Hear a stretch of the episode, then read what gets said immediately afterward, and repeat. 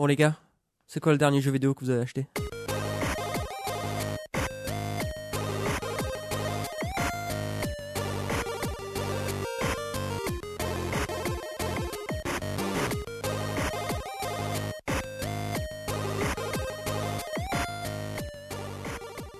Salut tout le monde et bienvenue dans ce podcast Plus un Tech. Aujourd'hui, je suis rejoint par François Ovi Bonjour. et Sofiane Kutza. Bonjour. Bon, Sofiane, c'est ta toute première fois ici avec François et moi. François, c'est même plus un invité euh, au jour d'aujourd'hui, c'est il fait partie des meubles, malheureusement. Euh, si tu peux juste te présenter vite fait, ça serait cool. Euh, ouais, bien sûr. euh, je m'appelle Sofiane. Euh, je suis, je travaille dans la logistique. C'est très intéressant. Et euh, j'ai 22 ans et euh, je suis content d'être invité aujourd'hui Pourquoi c'est intéressant la logistique? Parce que ça me plaît. Du coup, c'est intéressant. Non, euh, la logistique c'est intéressant parce que s'il y a énormément de facteurs, on en trouve partout. Et euh, Tu travailles à la poste en fait. si seulement.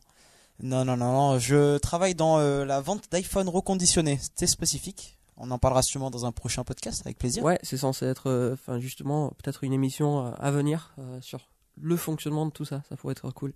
Voilà. Non, la logistique c'est intéressant parce que c'est quelque chose qui existe dans absolument n'importe quel corps de métier. Tout métier, il y a de la logistique derrière, il y a toujours une gestion de, de stock, de la logistique humaine aussi, euh, gestion des, des équipes, etc. Donc c'est quelque chose d'assez intéressant. Hmm. J'ai pas eu le droit de question, moi. Ouais, euh, ton animal totem. Mon animal totem Euh, Une girafe. Une girafe, parce que, bon là, euh, c'est un format audio, donc on me voit pas, mais je suis extrêmement petit dans la vraie vie. Et du coup, une girafe, euh, c'est assez grand, ça reste euh, un, un mammifère terrestre, donc euh, je suis habitué à la terre, donc c'est plutôt intéressant. Et j'aimerais être grand dans la vie. Putain, je crois que là, tu vois, j'ai imaginé des trucs, mais j'imaginais pas girafe. Ah ouais. Alors là, tu m'as pris, tu m'as pris par surprise. Il t'a pris de court là. Il t'a pris de court. Non, non, non. Là, je dis bravo pour la girafe. Merci. Ok, euh, une deuxième. Après, je te laisse tranquille. Mhm. Euh, ton film préféré? Mon film préféré, je suis quelqu'un qui ne qui regarde pas vraiment de films. Bah, du coup, ça m'intéresse. Du coup, ça t'intéresse. Euh, mon film préféré, ce serait Les Lascars. Pas de vacances pour les vrais gars.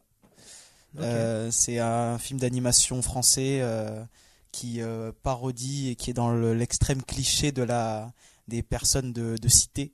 Donc c'est extrêmement rigolo, pris en énorme dérision et avec beaucoup d'acteurs français dans le milieu, on va dire urbain, pour pas pour pas dire de choses péjoratives. Non, des, et c'est un film que je trouve extrêmement drôle et que je connais par cœur vu que j'ai vu à peu près une quinzaine de fois. Ok, très bien. Donc je dirais mon film préféré serait Lascar. Bonne réponse. Bonne réponse. Enfin, Ting ting ting. Exactement. Bon, juste pour revenir euh, et situer un peu ces deux questions qu'on vient juste d'avoir, dans le dernier petit récap qu'on a fait dans un autre épisode, on, on a vu euh, quelques quelques questions de présentation, on va dire, euh, avec François et moi, quelque chose qu'on n'avait pas fait auparavant. Effectivement. Là aujourd'hui, du coup, on va parler de qu'est-ce qu'on on va parler de quoi aujourd'hui? Aujourd'hui, aujourd'hui, on parle de jeux vidéo, il me semble? Jeux vidéo et notamment de l'économie des jeux vidéo. Ouais, les, les, mo- les modèles économiques, euh, la monétisation dans le jeu vidéo, Comment ils font pour gagner de l'argent, quoi. ouais, sous toutes ses formes, et l'évolution, un petit historique également, et puis nos, nos expériences euh, à chacun, les critiques de, de certains systèmes, euh, les avantages de certains systèmes. Ouais. Hmm. Ça convient à tout le monde, c'est bon? Ça, me- ça me semble pas mal, ouais. J'aime bien les jeux vidéo, ça me va bien. C'est quoi le dernier jeu vidéo que vous avez acheté Alors, le dernier jeu vidéo que j'ai acheté, c'est Super Smash Bros Ultimate. Alors, j'ai pas vraiment acheté, on me l'a offert. C'est le dernier jeu en ma possession, en tout cas. D'accord C'est un jeu sur Switch, donc euh, qui regroupe, euh, c'est une suite au Super Smash Bros, euh, qui existe depuis la Ni- Nintendo 64, si je me trompe pas. Et c'est en gros un, un jeu vidéo de combat avec tous les personnages de Nintendo ensemble qui finissent, qui finissent par se combattre les uns contre les autres. T'as la boîte du jeu? Oui, j'ai la boîte originale et la boîte collector en métal qui est super jolie. Excellent. Avec euh, des goodies et tout? Euh, ouais, c'était la- l'édition euh, l'édition collector si je me trompe pas. Euh, Je crois que c'était l'édition collector ouais, que t'as eu. Ouais, c'est Aaron qui me l'a offert d'ailleurs ce jeu pour Noël. Et euh, c'est euh, donc l'édition collector, donc avec la boîte originale du jeu. Euh, Je suis quelqu'un qui est très très fan d'avoir euh, le, le côté matériel du jeu vidéo. Hmm. Euh, je suis pas matérialiste dans la vraie vie, mais quand il s'agit des jeux vidéo, j'aime avoir euh, tous les CD, toutes les boîtes, toutes les cartouches. Et euh, du coup, j'ai la boîte originale plus la boîte, euh, la boîte en métal du coup. D'accord. Donc, euh, tu, du coup, il a été acheté euh, dans, dans, un- dans une boutique. Il a été acheté sur internet, si je pense, si je me trompe Voilà, pas. acheté sur internet à travers une boutique. Et toi, François? Euh, pour ma part, le dernier jeu que j'ai acheté, également sur Switch, euh, que j'ai acheté par le. Donc, ça s'appelle Gris, euh, qui est un jeu indépendant, c'est-à-dire réalisé par un, studio de, de- quelques développeurs. On distingue les studios indépendants des gros gros studios qui font des gros jeux, etc. Et euh, c'est un jeu plateforme, c'est-à-dire que bah, on contrôle un personnage qui se déplace, euh, communément appelé plateforme, qui fait des sauts, etc. Et euh, on contrôle une jeune fille. C'est un jeu où en fait l'aspect graphique est très très important. Il est assez singulier, très joli et un peu lyrique, poétique, si on veut. Ouais. Voilà, donc euh, c'est pas un jeu avec euh, qui est basé sur vraiment où, où l'important c'est les mécaniques du jeu. C'est c'est plutôt euh, une sorte de de, de balade, si, si je peux Un jeu scénique, quoi. Ouais, c'est Ouais, ouais, ouais, c'est plus l'œuvre quoi. contemplatif, scénique, euh, ouais, ouais, tout- toutes ces choses là, ouais. souvent quelque chose qu'on retrouve d'ailleurs dans l'indépendant, c'est c'est justement ce, ce côté œuvre, œuvre d'art aussi, euh, euh, pas juste le gameplay et d'avoir quelque chose de, de difficile quoi. Et toi, Aaron C'est quoi ton dernier jeu acheté? Du coup, moi, mon dernier jeu acheté, c'était euh, Red Dead Redemption. Voilà, sur Xbox. Euh, le 2, effectivement. Euh, acheté sur euh, Xbox, pareil, acheté en magasin, euh, cette fois-ci. Parce que bon, c'était un achat un peu euh, compulsif, où j'ai pas pu euh, réfléchir euh, à est-ce que je le prends sur Internet. Non, on est passé devant la boutique et puis euh, Est-ce que j'ai assez pour manger ou? Voilà, est-ce que je vais manger ce mois-ci ou pas? Voilà. Anecdote réelle d'ailleurs. hein. Et Voilà. tu nous parles de ce jeu parce que on le connaît tous autour de la table, mais juste pour euh, pour présenter à ceux qui connaissent pas. Alors donc euh, Red Dead Redemption c'est un jeu de western euh, un peu dans le dans le un peu dans le genre de GTA d'ailleurs par les mêmes euh, créateurs. Rockstar. voilà exactement. Donc un jeu monde ouvert. On a des missions de type enfin on a des missions principaux qui vont décrire une histoire tout au long de, de la partie. Et ensuite des missions annexes. Mais si jamais tu as envie de juste lancer une partie et de faire tout et n'importe quoi dans, enfin, dans le dans le Far West de, des États-Unis mais tu peux tu peux aller à la chasse tu peux euh, tu peux pêcher tu peux aller euh, braquer euh, une banque enfin il y a tout plein de choses que tu peux faire C'est le genre de jeu sur lequel on peut avoir une centaine d'heures sans jamais avoir avancé l'histoire. exactement ouais. Tu, tu parlais de, tu disais que le jeu était une sorte de GTA pour ceux qui, voilà, le- le- l'acronyme Grand Zef Auto, qui est un jeu de, qui est un jeu où on, con- pff, c'est un jeu qui se passe dans, dans notre univers euh, où on contrôle euh, une sorte de criminel qui va euh, extorquer, euh, voler, euh, assassiner, etc.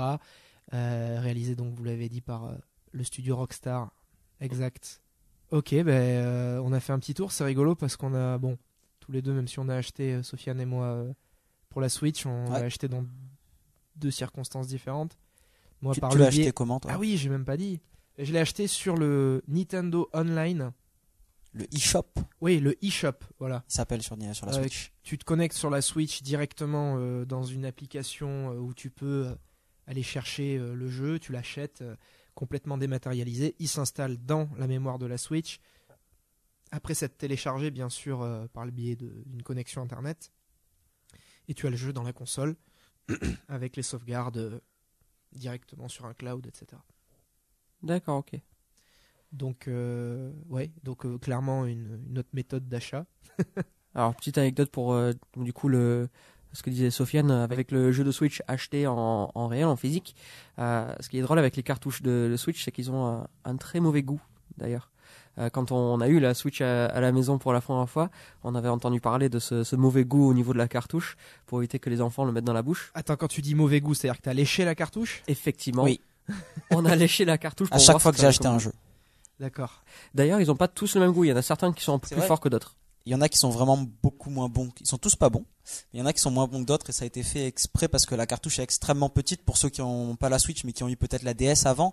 Euh, c'est un tout petit carré euh, qui fait 2 cm sur 1,5 à peu près. Ouais. Donc c'est minuscule et euh, c'est quelque chose qui est très facile à, pour un enfant à avaler évidemment. et du coup ça a un goût absolument exécrable qui du coup fait que la- l'enfant risque de le recracher instantanément plutôt que de l'avaler. Ah Ouais, ouais. c'est à peu près de taille de un, un poil plus petit qu'une carte SD peut-être. Hmm. Là, c'est malin de leur part. Hein. Ouais, Mm. c'est bien réfléchi, ouais. Puis derrière, il y a tous les adultes qui testent le goût. Exactement. Bon, ce qui est bizarre, c'est que j'ai aussi léché le C2 de, de, de Red Dead aussi. Ça, c'est un fétiche, ça, c'est un voilà. autre problème. Depuis, je lèche tous mes jeux. Ouais, pour recentrer le, du coup le, le, le sujet principal de notre, notre discussion aujourd'hui, donc c'est juste les, les différents types de, de modèles économiques des, des jeux vidéo aujourd'hui. Donc euh, ce qu'on a pu voir, ce qu'on voit de plus en plus maintenant, des choses Mhm. comme ça. Euh, je crois que François d'ailleurs, tu voulais commencer avec le premier, euh, le, le premier type de, de Ouais. modèle économique. Oh ben carrément.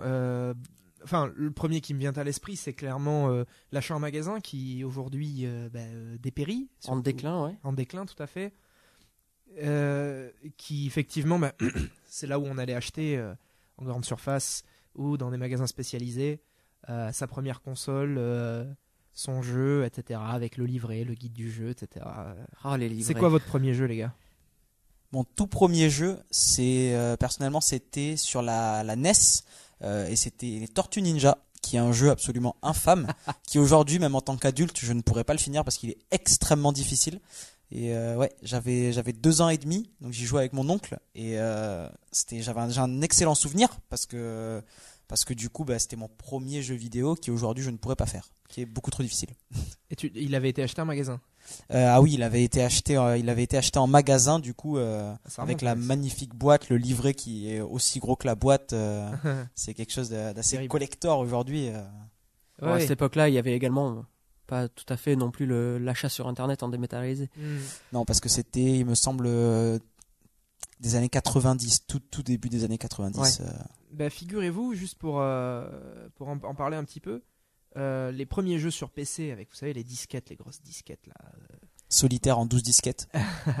les, les grosses disquettes euh, qui, qui, pour le coup, les, les, les, développeurs de jeux vidéo euh, les envoyaient par courrier avec un code euh, Oui. d'activation, etc. Du coup, si on veut, hein, euh, parmi les, les, les, les, plus, les plus vieux modèles économiques, le coup d'envoyer euh, le jeu avec la cartouche, enfin, le- la disquette en quelque sorte.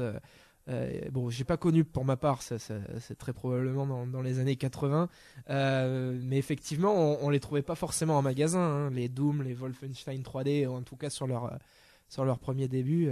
Ouais. Aaron, ton premier jeu? Mon premier jeu, je crois bien que c'était Sonic sur la Sega, sur la Mega Drive. Ah oui, dans lourd. La Mega Drive euh, 16 bits, incroyable. Voilà, c'est euh, très grand jeu, euh, très grande console. Euh, alors, il faudrait que je, je redemande à- peut-être à mes parents, euh, parce que j'ai eu euh, cette console de, de d'ailleurs je crois, d'un de mes oncles aussi, euh, un peu dans le même, dans le même genre. Ça m'a- ça m'avait été donné avec un, un petit paquet de jeux. Donc peut-être que le premier jeu auquel j'ai joué, c'était peut-être pas Sonic, mais en tout cas c'est le premier où j'ai des souvenirs d'avoir joué. Euh, et ouais, c'était c'était vraiment euh, bon, ça l'est toujours. Hein. Sonic, euh, même aujourd'hui, je pourrais me poser dessus euh, Mm. et m'arracher les cheveux. Je sais pas comment je faisais avant quoi. Alors, je, je vais pas parler pour ma part du premier jeu que j'ai, auquel qu'on m'a acheté ou qu'on m'a offert. Je vais parler plutôt du premier jeu que je me suis acheté avec euh, avec mon propre argent, histoire de changer un petit peu de, de, de dimension. C'était il y a un petit moment et c'était donc euh, Diablo 2 à l'époque sur PC. C'est mon premier jeu acheté avec mes mes propres sous. J'avais clairement pas l'âge recommandé à l'époque pour euh, parce qu'il y avait marqué interdit au moins de 16 ans. Exactement. ouais. Pour la, pour la petite anecdote, au tout départ, donc je l'avais installé sur mon PC. C'est un jeu, euh, bon, euh, clairement, quand on a, je crois que j'ai dû l'acheter, j'avais 11 ans. Euh, un jeu assez sanglant, hein, Ah oui, des monstres, etc. Exactement. Et, euh, et effectivement, euh, à l'époque, j'avais mon meilleur ami qui avec qui on, je lui passais le jeu une semaine sur deux. Et on mettait une petite étiquette sur l'interdit au moins de 16 ans pour que ça passe auprès de ses parents.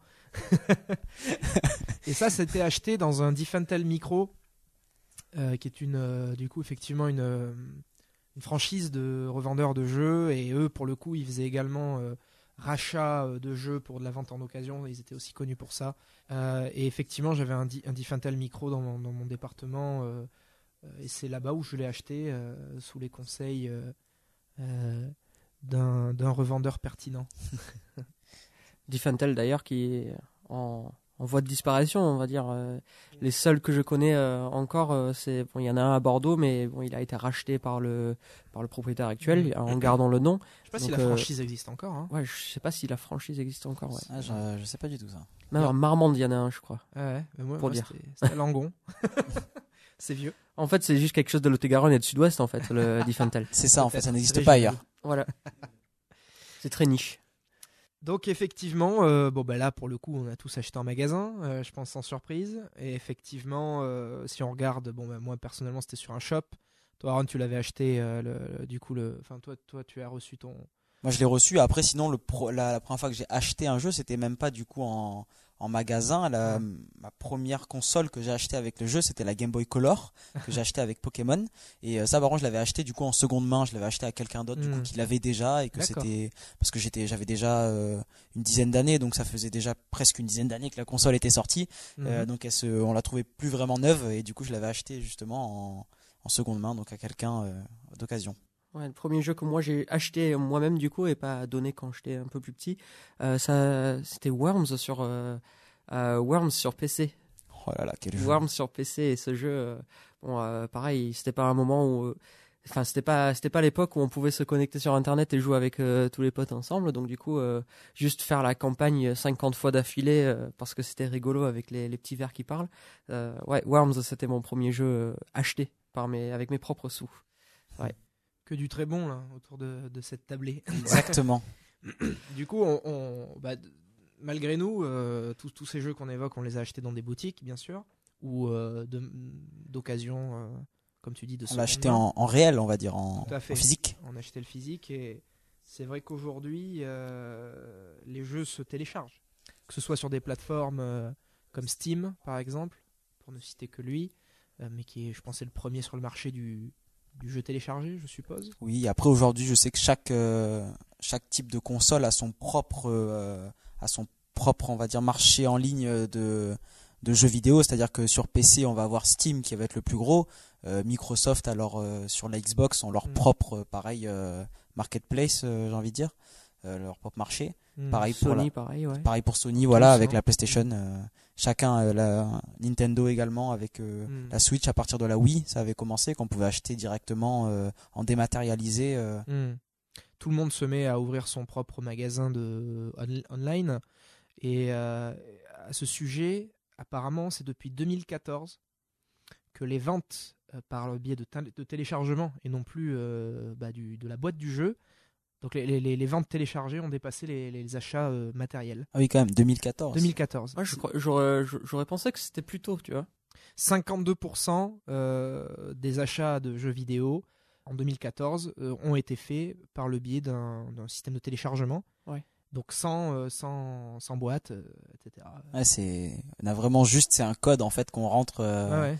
On peut aussi passer, euh, je sais, au-delà de Steam, le Nintendo Shop, etc., Microsoft, on peut aussi passer par des, des sites internet qui font ça directement. Euh, Mhm. Il y a, je sais qu'en France, euh, il y a que exactement trois sites qui sont euh, autorisés à, à revendre juste des codes. Donc c'est vraiment juste le code, euh, la même chose qu'on avait avant quand on avait euh, dans la boîte, on ouvrait et sur le livret on avait un, un code. Moi je pense que la première fois que j'ai fait ça et peut-être la dernière d'ailleurs c'était avec les Sims où il y avait euh, les, les codes sur les sur le livret. clés CD Voilà, et clé CD justement. En gros, c'est un peu le même principe qu'on a aujourd'hui. Euh, Avant, il fallait euh, installer avec le CD, prouver que le CD était bien à nous avec cette fameuse clé. Mhm. Aujourd'hui, c'est un peu le principe. euh, juste sur des sites comme ça, on achète euh, Ah le ouais. titre avec euh, un code qu'on rentre Ouais, tout simplement. c'est et... Quand n'importe qui peut télécharger le jeu, et mais par contre on peut pas aller plus loin que la démo sans rentrer cette clé-là. Voilà, exactement. Exact. Et vous vous rappelez également des jeux sur PC où il fallait laisser le CD-ROM.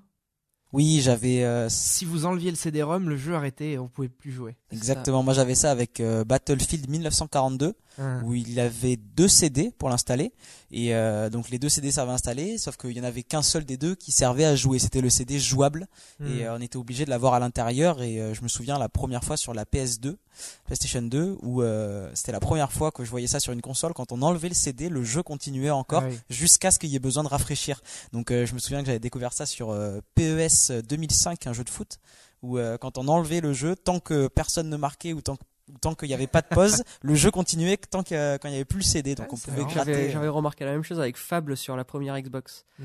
Euh, donc euh, jusqu'au moment qu'on traversait un portail pour rentrer dans le prochain partie du monde, parce que bon c'était pas un monde ouvert hein, et on n'avait pas le, les capacités pour faire tourner euh, des mondes ouverts comme on, on peut le faire aujourd'hui.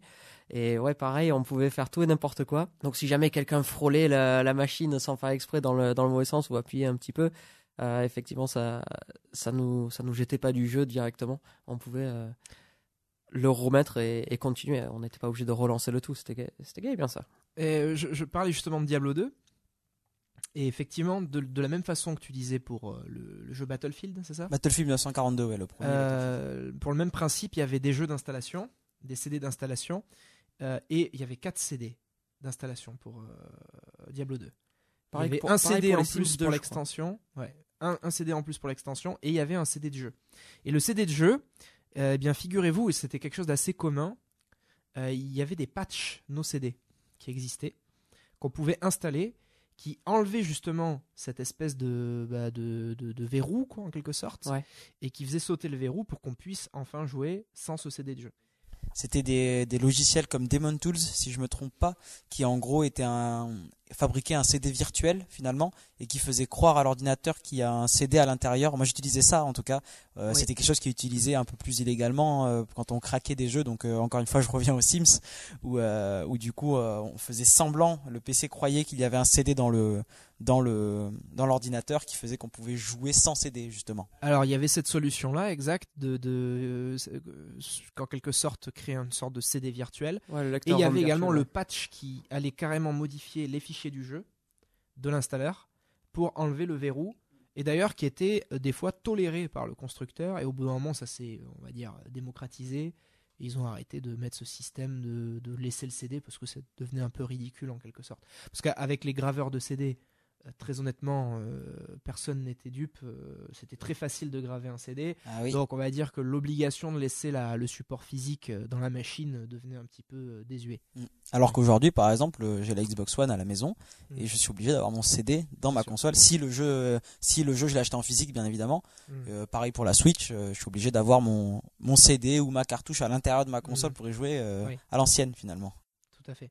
Bon après là ça prend plus de sens parce qu'il y a aussi les, là pour le coup les données du jeu euh, qui sont exploitées. Exactement. Et euh, est-ce que vous avez déjà acheté un jeu en location?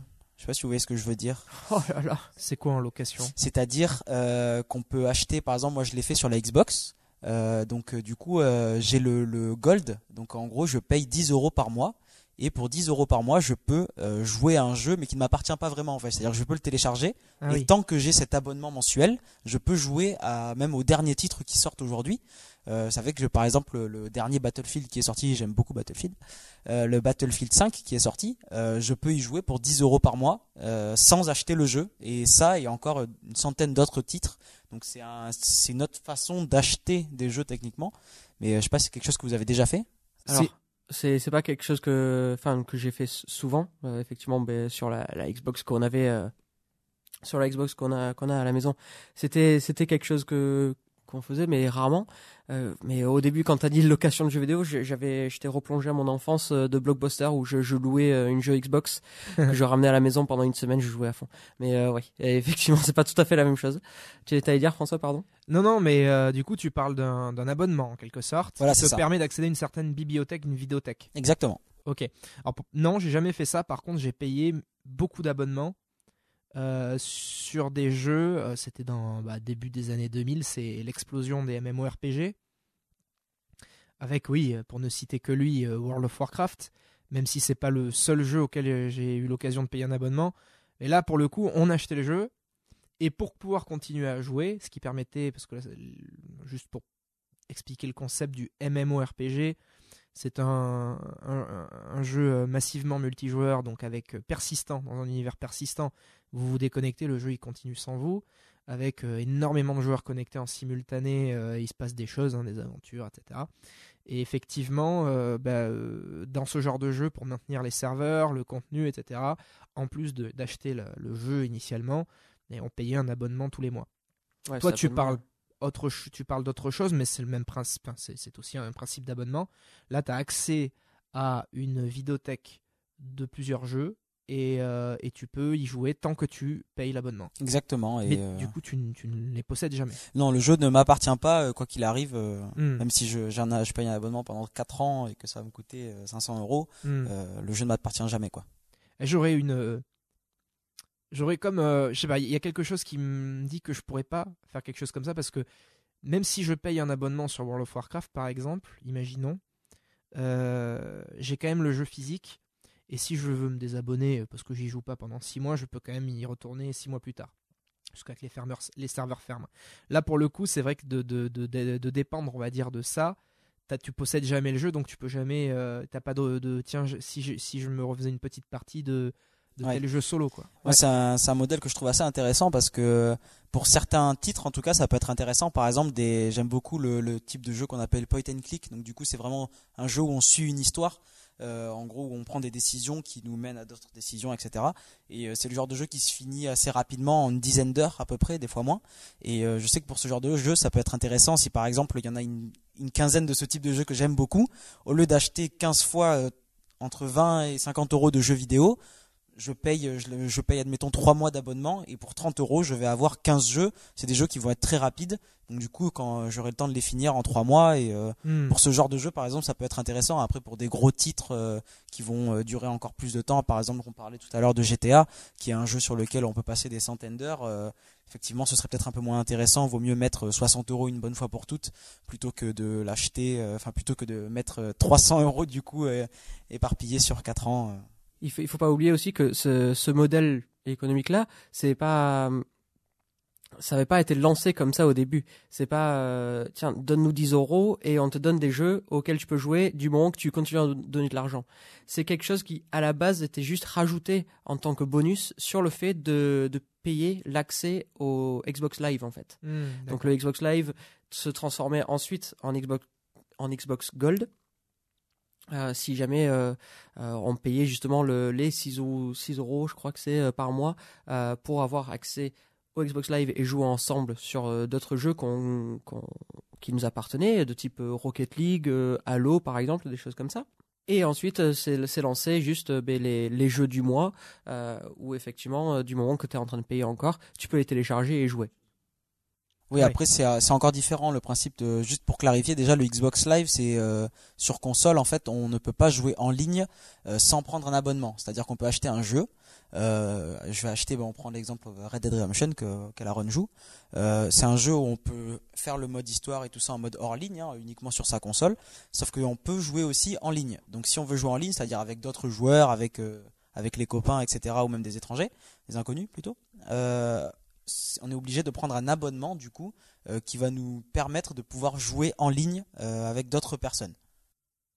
D'accord, mais du coup, ce que, ce que voulait dire Aaron, si j'ai bien compris, c'est que ce que tu présentais, toi, l'un des prémices à l'arrivée de ce style d'abonnement qui permet d'accéder à des jeux, à une bibliothèque, c'était initialement un un mode rajout online sur- euh, accessible qui s'est après à rajouter des services supplémentaires, comme par exemple Oui, voilà. Après, à la bibliothèque. c'est un peu différent Et parce qui est devenu une chose à part Ah, c'est entière. Voilà, clairement. clairement différent. c'est est devenu quelque chose à part entière. Mais c'est vrai qu'à la base, quand on avait le live, euh, il y a le principe des jeux du mois. Il y a Oui. trois jeux du mois qu'on peut obtenir gratuitement. euh, pour euh, nous remercier de payer le live quoi et ensuite du coup ils ont introduit donc le Xbox Gold Hmm. Euh, là, on parle uniquement pour Xbox parce que c'est le celui que je connais le mieux. Oui. Mais euh, et donc le Xbox Gold qui en gros pour euh, 10 euros par mois euh, permet d'accéder à une grande variété de titres différents euh, auxquels on peut jouer en illimité et non pas euh, contrairement au live par contre qui est du coup euh, ces trois jeux gratuits du mois. Euh, une fois qu'on l'a téléchargé, le jeu est à nous par contre. Oui, Même oui, si là par exemple je n'ai plus le Xbox Live parce que j'y joue plus beaucoup, tous les jeux que j'ai eu gratuitement euh, qui aujourd'hui sont à nouveau payants euh, parce que c'était les jeux du mois, je peux encore aujourd'hui y jouer euh, sans problème. Voilà. Mais ça, ça, du coup, c'était, euh, comme je disais, c'était les, les prémices, c'était la- la- l'arrivée de, de ce, modèle économique-là. Et euh, d'ailleurs, euh, un petit mélange de tout ça, ça serait Sony ou justement avec le le PlayStation Plus. le PlayStation Plus, justement, il y a des jeux de, de type, enfin, des, des jeux triple A. ça- on dit comme ça en français aussi? Triple A, oui, tout à fait. Triple A, c'est-à-dire juste les, pour, pour, pour préciser ce que c'est, du coup. Hein. Les jeux triple A, du coup, ça va être les gros jeux avec de, de gros studios comme euh, Ubisoft, EA, Euh, ça va être bah, du coup euh, pareil. euh, Rockstar, on parlait aussi tout à l'heure.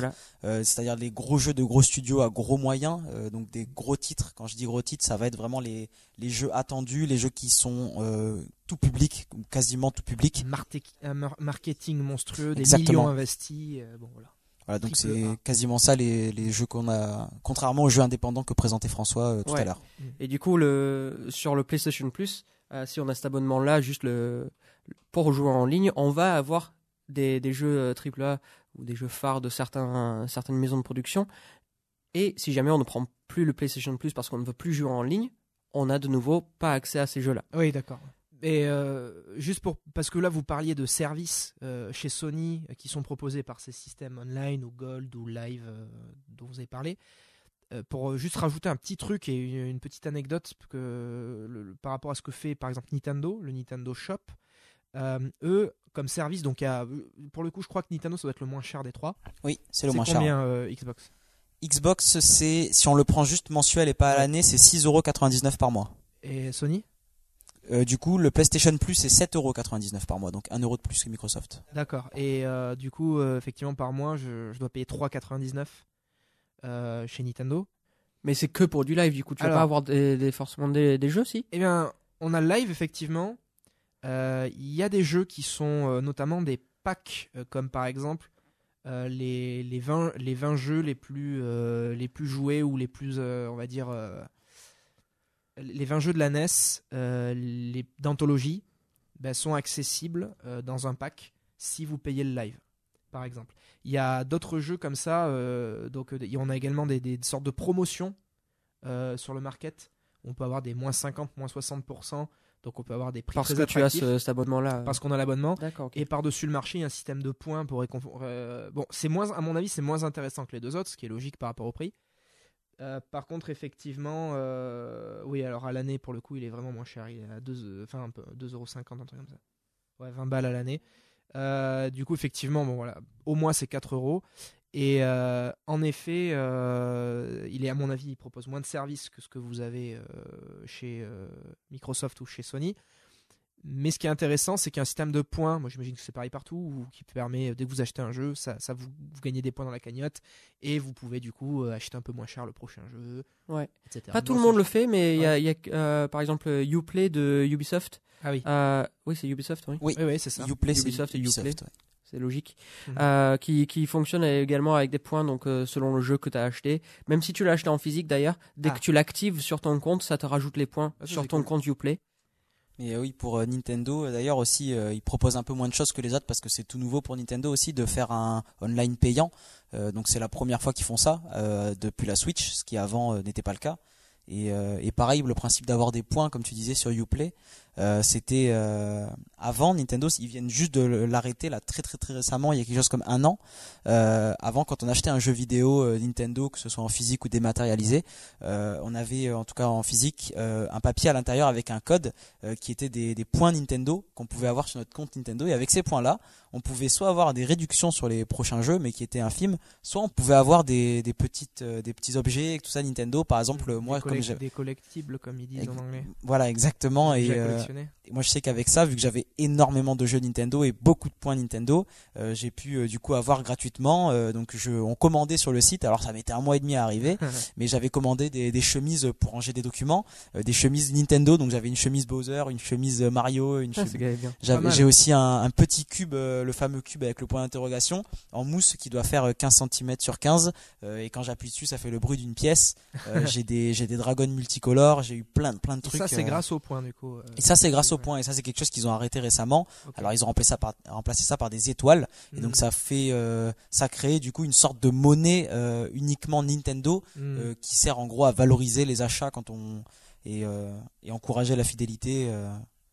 puisqu'on parle de ces stores online là, que les constructeurs ont fait, ou les gros revendeurs Steam, Ubisoft, etc. Ouais. euh, je, je parle juste de Steam. Euh, beaucoup de gens, je pense, connaissent les Steam Sales. Les Les- fameuses les soldes. Les soldes de Steam, c'est devenu euh, anthologique pour les gens qui jouent, dans les, qui jouent au- sur PC.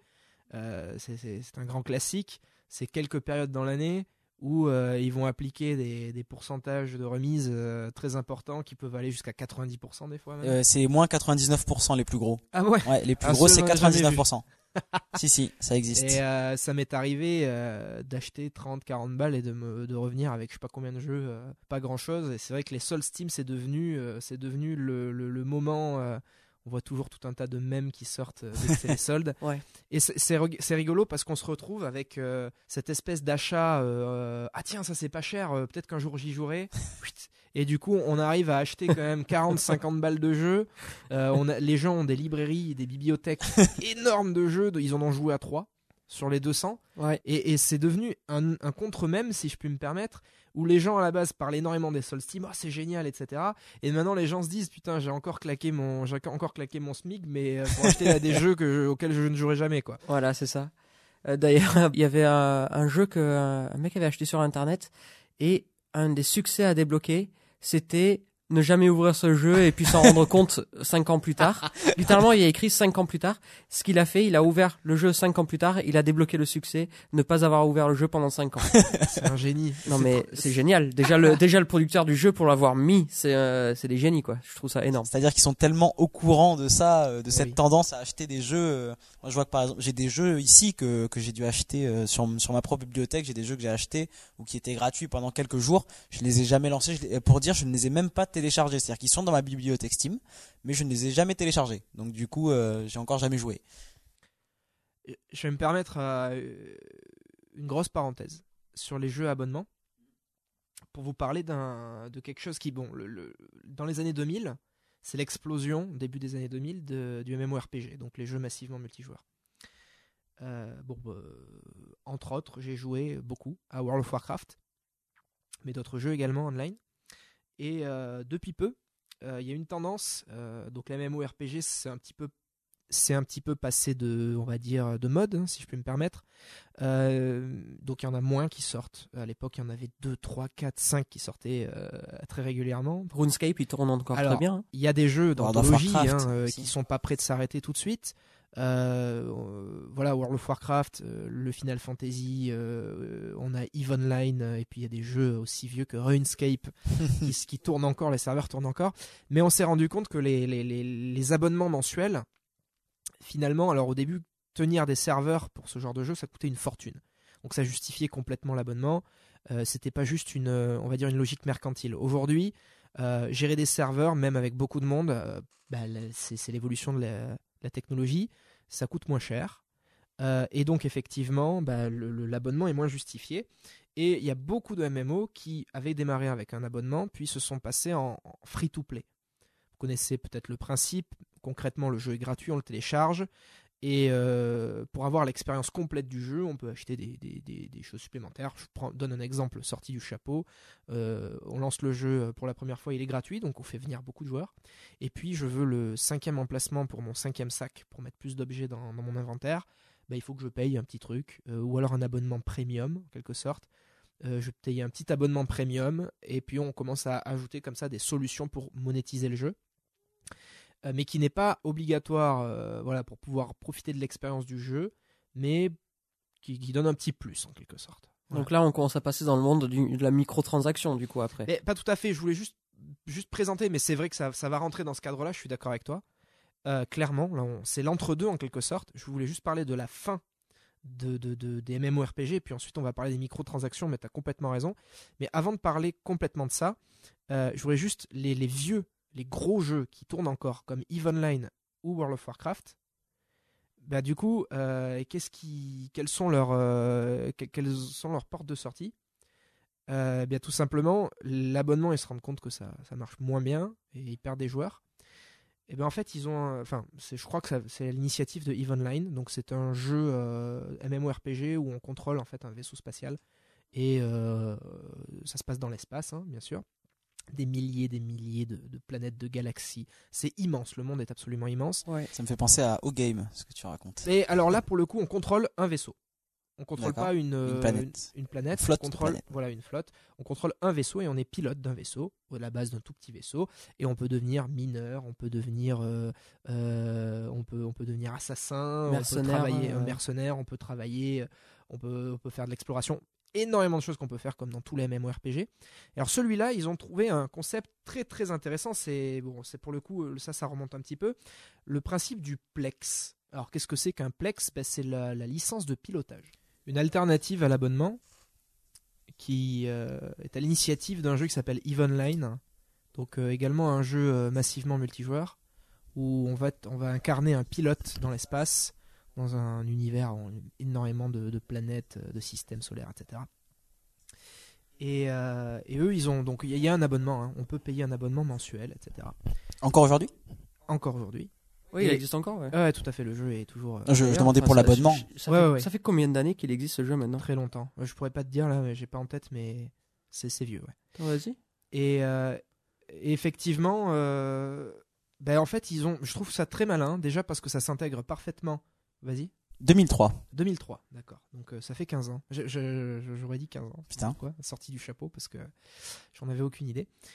Et effectivement, euh, ce jeu, ils ont trouvé euh, une manière de, de- de- de placer la- l'abonnement et de l'intégrer en quelque sorte dans les mécaniques du jeu.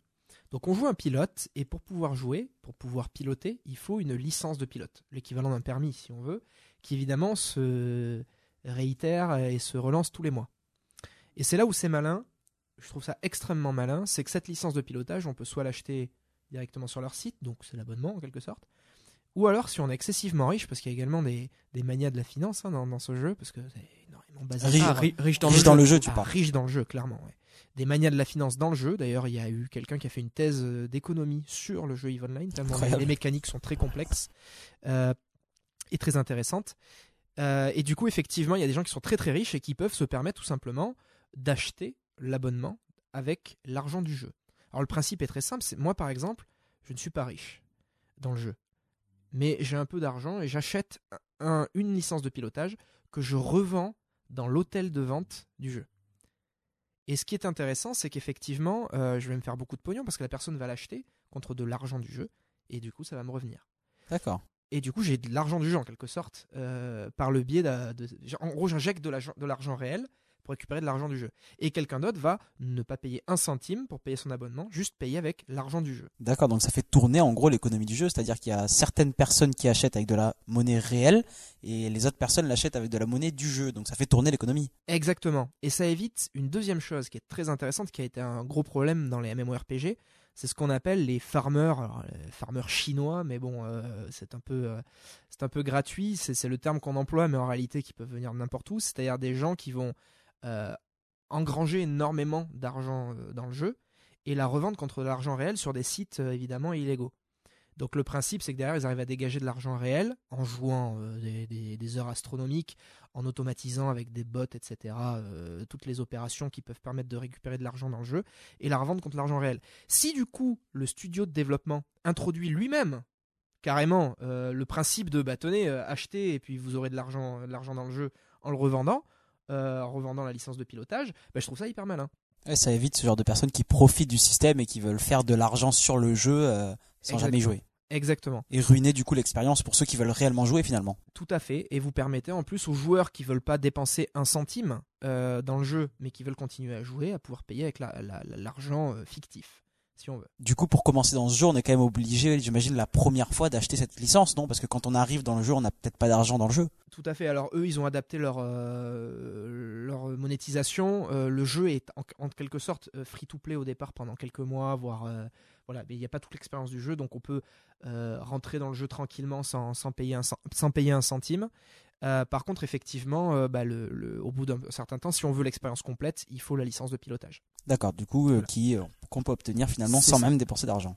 Et World of Warcraft, donc, pour revenir là-dessus, depuis, depuis quelques années, a appliqué le même principe avec ce qu'ils appellent les tokens, qui est le même principe. hein. C'est-à-dire, vous avez un mois d'abonnement de jeu, donc là, qui est moins intégré au gameplay parce que vous êtes pilote, vous avez besoin de votre licence de pilotage. Là, c'est juste euh, quelque chose qui va remplacer l'abonnement. Vous pouvez soit l'acheter avec l'argent, euh, l'argent fictif, les pièces d'or, euh, dans l'hôtel des ventes, ou alors l'acheter sur le site directement. Se- selon ce que tu trouves dans le jeu, si tu trouves un objet rare par exemple, tu peux le revendre pour ensuite te choper des tokens, pour ensuite Par exemple. avoir euh, un, mois d'abonnement supplémentaire. Exactement. Donc tu, tu, ne, tu ne payes plus ton abonnement si tu, bah, si tu, tu as suffisamment d'argent dans le jeu. D'accord. C'est bien, ça rajoute le stress dans la vie réelle, euh, vivre de mois en mois, euh, essayer de travailler pour avoir l'argent pour le mois prochain. Il faut Ça- absolument que je mine pour euh, pour euh, me racheter mon permis. Super. C'est ça, c'est presque ça. Ou alors tu claques ton RSA pour devenir extrêmement riche dans le jeu. Oui, après, voilà. hein. Moi, je pense que je suis plus ce deuxième type de personne. euh, Alors du coup, euh, ce qui est intéressant, donc la première chose, c'est effectivement de d'être euh, bah, en fait euh, plus ou moins virer tout ce qui est illégal et le fait d'avoir des, services tiers illégaux qui vont venir entraver l'économie du jeu. Ce qui est pas mal également, c'est que ça permet d'avoir une indexation de combien vaut une pièce d'or ou combien vaut un ISK, c'est la monnaie dans EVE Online, parce que les développeurs de EVE Online sont islandais. Et du coup, l'ISK, c'est le nom de la monnaie islandaise, les couronnes islandaises. Donc, euh, c'est une petite référence. Euh, et du coup, effectivement, vous savez que tant d'ISK, ça vaut 1 euro.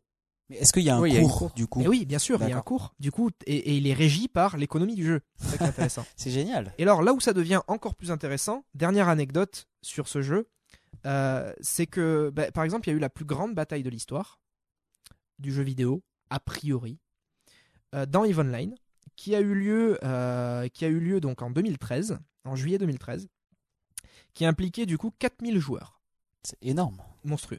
Alors il faut savoir que du coup on peut piloter des, des petits vaisseaux de merde, hein, euh, littéralement où on est, on va pas faire grand chose, et on peut euh, piloter également des grands capitaux, c'est-à-dire des, des- des vaisseaux immenses où il faut euh, 3, 4, 5 années de jeu, euh, 7 années, 8 années de jeu avant de pouvoir avoir suffisamment les compétences pour le piloter. Ah oui, quand même. Et il faut imaginer que ça coûte mais une fortune dans le jeu et qu'un joueur ne peut pas se l'acheter. Ça va être des corporations, des, Des des guildes, corporations. Non, du coup. Donc c'est l'équivalent d'une guilde en fait. C'est carrément, alors eux ils appellent ça des corporations, euh, corporation en anglais, euh, donc des corpos.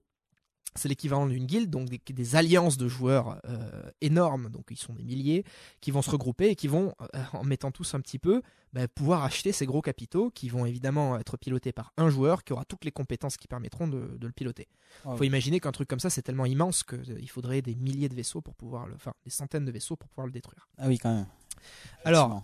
Euh, juste pour vous donner euh, une idée dans le jeu, ce qui s'est passé, c'est que, euh, eh ben en fait, euh, il y a deux corporations ennemies, euh, une russe et une euh, internationale, on va dire, euh, avec euh, des joueurs de, tous les horizons, qui se sont affrontés euh, par rapport à un système. Donc, euh, il y avait un système qui était remis en question. Normalement, on peut payer une sorte de rançon, pas une rançon, plutôt une location pour avoir carrément un système solaire, euh, pour le posséder en quelque sorte et l'administrer.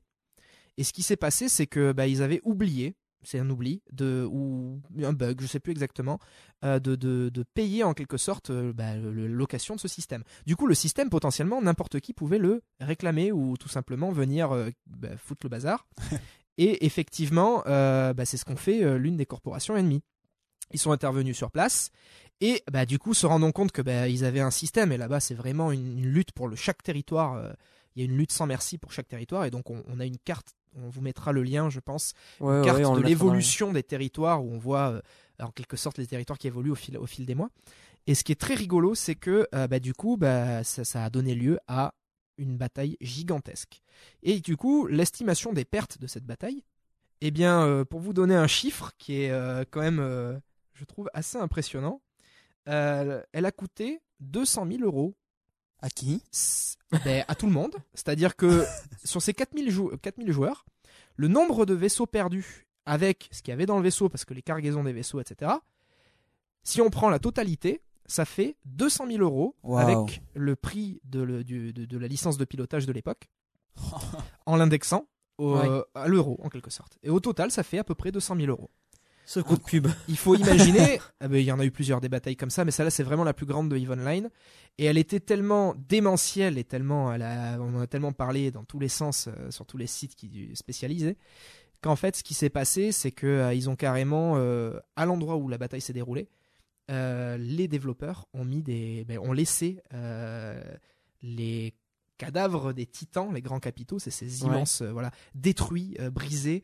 Euh, et donc quand on va là-bas pour explorer la zone, on voit en gros les, les- les vestiges de cette bataille d'anthologie dans le jeu.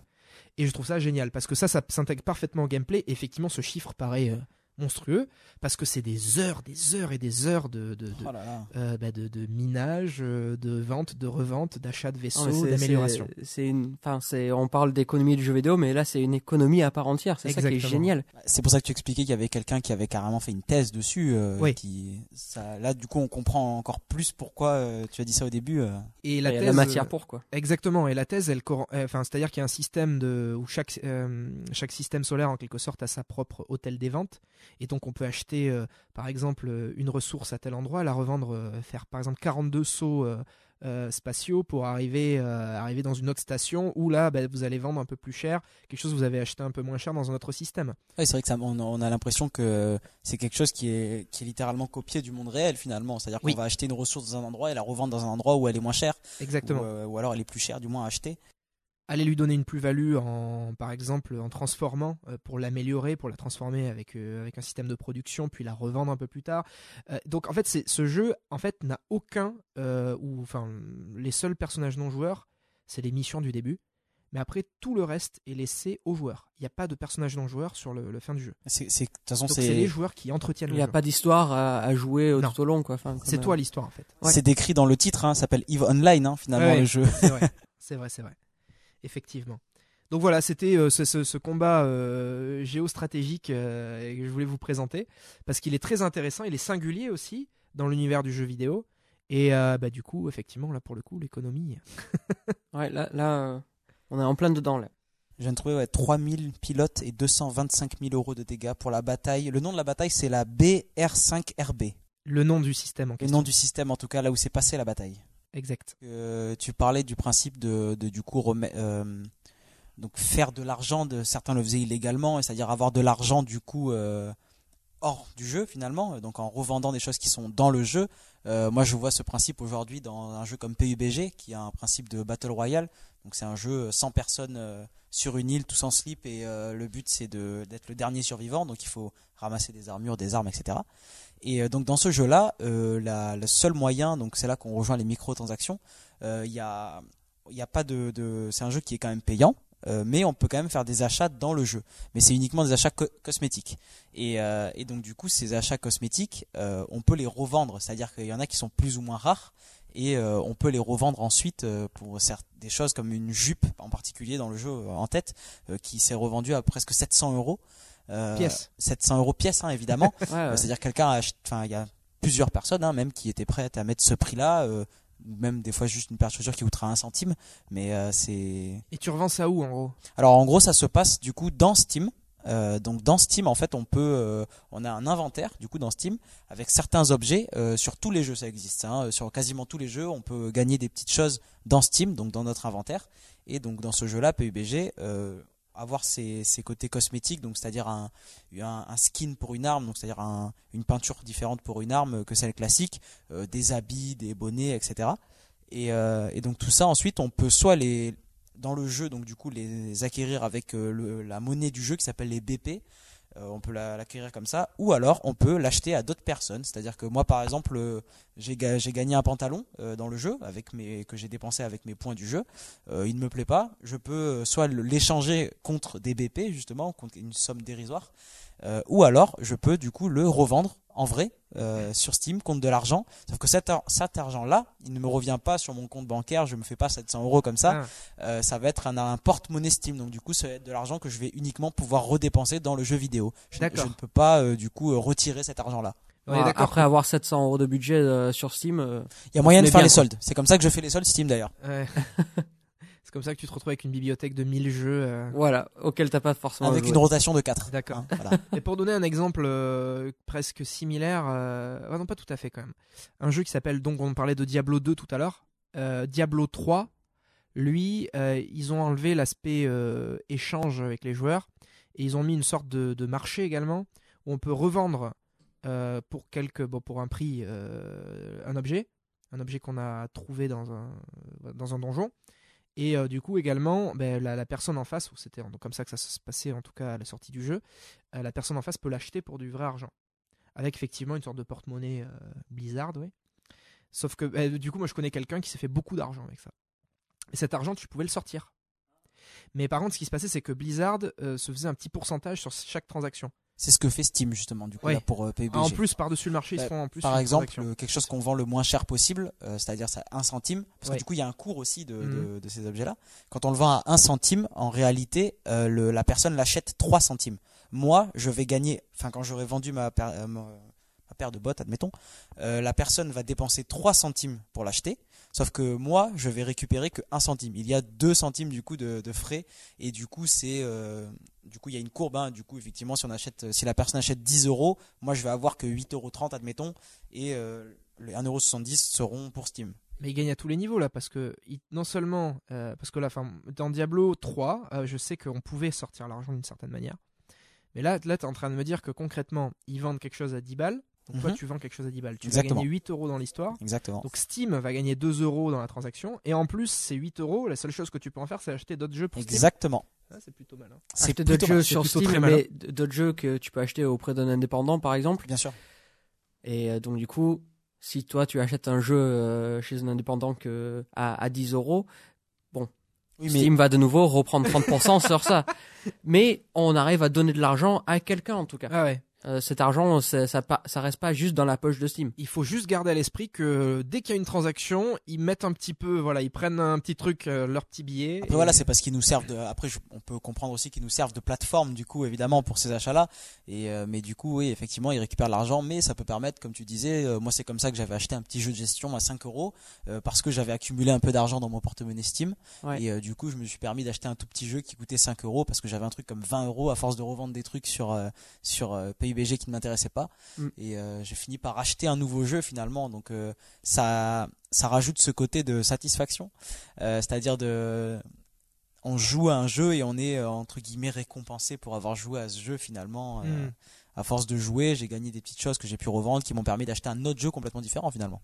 Donc, du coup, par rapport à ce que tu disais avec, avec PUBG, où on peut acheter justement ces, ces boîtes ou les, les gagner dans le jeu ou, ou autre, ça c'est le, le terme de, de loot box du coup, où euh, soit on peut acheter, enfin selon le jeu, on peut soit acheter la boîte et juste l'ouvrir directement, ou éventuellement, comme dans PUBG, on peut gagner plein de boîtes différentes et peut-être devoir acheter des clés pour pouvoir les ouvrir. Et dans cette boîte, il y a quoi? Et donc, du coup, dans cette boîte, il va y avoir un, un certain nombre d'objets possibles à gagner dedans, euh, certains qui sont plus rares que d'autres. Et ensuite, euh, selon ce que tu gagnes, tu- enfin, soit tu es le big boss dans le jeu parce que tu as le, le meilleur skin possible, ou éventuellement, parce que c'est un skin rare, tu peux le revendre sur le marketplace de, de Steam. Après, il faut préciser que ce qu'il y a dans ces boîtes, c'est uniquement du cosmétique. C'est pas quelque chose qui va faire euh, faire en sorte que tu joues mieux ou non. Pas- Dans le cas de PUBG, c'est dans le cas de PUBG, ça va, ça va être ça. Mais le, le terme de, enfin le, le- l'objet d'un loot box, ça peut être tout et n'importe quoi. Selon les jeux, euh, il va peut-être avoir une nouvelle arme. euh, sur, le- par exemple, c'était dans Dans Battlefield. Dans Battlefield, on peut avoir des armes particulières, euh, donc avec leur propre euh, capacité aussi. J'achète donc une clé pour la modique somme de 4 euros. J'en sais rien. Le prix 2,50€. Ok, 2,50 euros. Et par exemple, je veux absolument un truc. Ah, mais tu vas acheter beaucoup de clés. Donc il me faut beaucoup de clés pour, beaucoup de, pour ouvrir beaucoup de coffres jusqu'à obtenir l'objet que je voulais. Exactement. Voilà, c'est ça. Il va y avoir des pourcentages de chances de, de, de pouvoir gagner un certain objet dans, un, dans, dans le coffre. Donc, par exemple, dans le coffre, il va y avoir quatre objets très communs avec euh, peut-être euh, 20% de chances de tomber. Et puis, sur les, les 20 derniers pourcents de chances euh, euh, restants, il va y avoir euh, une autre dizaine de- d'objets qui vont tomber très très peu souvent. Et du coup, vont valoir beaucoup plus dans le jeu. Et est-ce que la robe à 700 euh, dollars, est-ce qu'elle est dans l'une de ces, de ces coffres? Voilà, exactement. Cette, euh, cette jupe-là, par exemple, hein, c'est juste un coffre classique qu'on obtient gratuitement dans le jeu. Euh, et ensuite, euh, une fois qu'on a cette boîte-là, on peut l'ouvrir gratuitement aussi, euh, si je me trompe pas. Mais euh, voilà, c'est complètement aléatoire et euh, il y a quelque chose comme euh, 0,6% de chance d'avoir cette jupe-là, alors que euh, le reste est euh, plutôt commun. Et je crois que c'est 20%, 20%, et après ça descend 10%, etc. Il y a une quinzaine d'objets à peu près hein, qu'on peut avoir dans cette boîte-là. Et donc celui qui a le moins de chances d'être euh, d'être gagné, euh, qui est souvent le plus joli, le plus intéressant, etc. euh, c'est ce qui du coup va se revendre le plus cher et euh, Sur le marché entre les sur joueurs. le marché entre les joueurs, voilà, sur le marché Steam. En étant le plus rare, dans le même, déjà dans la boîte, Ouais. étant le plus rare. Donc il y a, il y a un, un marché de la rareté qui est en quelque sorte Exactement. généré par le, le- le développeur. C'est eux qui définissent les pourcentages euh, de chances d'avoir l'objet. Dans ces, dans coffres. Exactement. Et derrière, les joueurs, forcément, le, le prix euh, réel, en quelque sorte, enfin indexé sur euh, bah, des dollars ou de l'euro, est fixé par les joueurs Le- en le- fonction de la rareté euh, de l'objet. Le prix est complètement Ouais. défini par les joueurs. On peut même vendre ces boîtes tout court. C'est-à-dire qu'il y a les boîtes où il y a les meilleures choses dedans sont souvent celles qui se vendent le plus cher. Mm. C'est-à-dire que du coup, on peut, on peut acheter une boîte presque 5-6 euros. Euh, plus acheter des fois pour celles qui sont payées, qui sont, qui sont ouvrables contre une clé payante. On va acheter en plus la, la clé de 2,50€ pour au final avoir un truc qu'on va pouvoir revendre à centime. Donc c'est, un peu de l'aléatoire. Après, comme ça reste que du cosmétique, c'est pas gênant. Mais euh, c'est là qu'après intervient euh, d'autres jeux comme par exemple Star Wars Battlefront 2 euh, qui a fait un, gros gros boom malheureusement contre son gré hein, du coup par rapport à Un bid, tu veux dire? Un, voilà un bid mais un gros boom médiatique en tout cas Ah oui. Euh, médiatique oui après un bid euh, oui et non parce que finalement le jeu s'est quand même bien vendu parce qu'ils ont fait des je vais revenir là-dessus mais parce qu'ils ont fait quand même quelques arrangements avant de sortir le jeu mais euh, ce qui s'est passé c'est que du coup non, le principe de ces microtransactions là et du coup ce, ce côté aléatoire on a l'impression de jouer au casino finalement Euh, Mm. on a une boîte c'est de l'aléatoire on sait jamais ce qu'on va avoir on espère avoir le mieux qu'il y a potentiellement des enfants qui jouent à ça. voilà, exactement. Après, quand ça reste que du cosmétique, c'est pas gênant. Mais euh, l'argent est impliqué. Je sais que moi, par exemple, j'ai jamais dépensé un centime dans ces boîtes cosmétiques. Pourtant, j'en ai eu plein, mais je n'ai jamais dépensé d'argent parce que j'en ai pas la volonté. Mais euh, je peux comprendre, je peux très très bien comprendre pourquoi on a envie d'avoir euh, les plus jolis habits dans le jeu et les, les plus jolies peintures pour armes. C'est normal. Mais du coup, ce qui s'est passé avec Battlefront, euh, c'est que du coup, là, malheureusement, euh, la, progression du jeu, du coup, euh, s'est entremêlée avec les microtransactions. Et c'est là que ça a commencé à poser des problèmes. Donc du coup, le fait de faire des achats dans le jeu, qui normalement était que du cosmétique jusqu'à aujourd'hui dans beaucoup de jeux en tout cas, là quand Battlefront a été annoncé, ils n'ont pas annoncé de DLC, donc c'est-à-dire des contenus additionnels dans le jeu. Souvent, tous les, les gros jeux vidéo, donc les AAA dont on parlait tout à l'heure, euh, ces gros jeux vidéo là proposent des DLC, donc contenu additionnel, euh, qui du coup on a le jeu principal et ensuite on va acheter par exemple une petite extension à l'histoire euh, qui du coup n'est pas forcément nécessaire dans le jeu, mais pour le plaisir d'en avoir Ouais, plus. Des nouvelles cartes, des Voilà, personnages. euh, voilà, on l'achète et donc ça va être des nouveaux personnages, des nouvelles cartes suivant le jeu évidemment. Euh, là, ce qui s'est passé, c'est que du coup Battlefront a proposé le même principe. Du coup, c'est euh, c'est loot box hein, qu'on disait tout à l'heure, ces caisses où on peut avoir des choses aléatoires dedans. Euh, sauf que ces choses aléatoires dedans, c'était des choses qui étaient nécessaires pour la progression dans le jeu. Ah, sympa. Voilà, donc du coup ça, a- voilà exactement, ça a posé un euh, gros problème. Donc du coup, ce qu'ils ont fait au début, euh, qui du coup a rangé les, les joueurs, ils se sont dit toutes les DLC allaient être gratuites. Donc du coup c'est c'est parfait, c'est-à-dire qu'ils allaient ajouter du contenu additionnel gratuitement. Jusque là, on est content, on est d'accord. Ouais. Sauf qu'au final, le système de protection, il est complètement basé sur les lootbox. Donc c'est-à-dire que du coup, pour pro- le, c'est comme si on avait le principe d'un jeu gratuit, mais pour avancer. Donc c'est le pay to win. hein, du coup, on n'en a pas encore vraiment parlé, mais il faut payer pour gagner Ouais, littéralement payé pour gagner. littéralement payer pour gagner. Donc là, c'est ce qui s'est passé. C'est-à-dire que du coup, ces coffres euh, avec du contenu aléatoire dedans, Mm. euh, normalement, c'était que du cosmétique. Et là, c'est le contenu du jeu. Donc du coup, euh, si on veut avoir des meilleures armes, vas-y. Tu- tu- oui, bah, je vais t'aller t'aller le citer, mais tu peux nous donner des exemples de choses qu'il y avait dans ces boîtes? Alors les choses qu'il y a dans ces boîtes, ça va être du coup des, des armes qui du coup sont plus puissantes, mais qui va et qui va être aussi malheureusement euh, des personnages euh, qu'on a envie de jouer. Donc du coup, c'est-à-dire que par exemple les gros personnages de Star Wars, pour ceux qui connaissent la franchise, ça va être Chewbacca, Luke Skywalker, Dark Vador, euh, là en français, et Princesse Leia. Par exemple, pour ne citer que, euh, c'est des jeux- c'est des personnages qu'on ne peut techniquement débloquer dans le jeu, sauf qu'il faut quelque chose d'absurde, comme à peu près 60 heures de jeu pour débloquer Dark Vador, uniquement Dark Vador, parce que du coup il y a aussi une monnaie dans le jeu, hein, que, dont je me souviens plus le nom, mais il y a une monnaie dans le jeu virtuel, euh, comme beaucoup de jeux, euh, qui permet d'a- d'améliorer ses troupes, d'améliorer euh, du coup ses personnages, ou d'acheter un personnage iconique évidemment. Mm. On peut dire ça iconique en français? Ouais, ouais. Un personnage iconique. Euh, Emblématique si tu veux. emblématique, merci.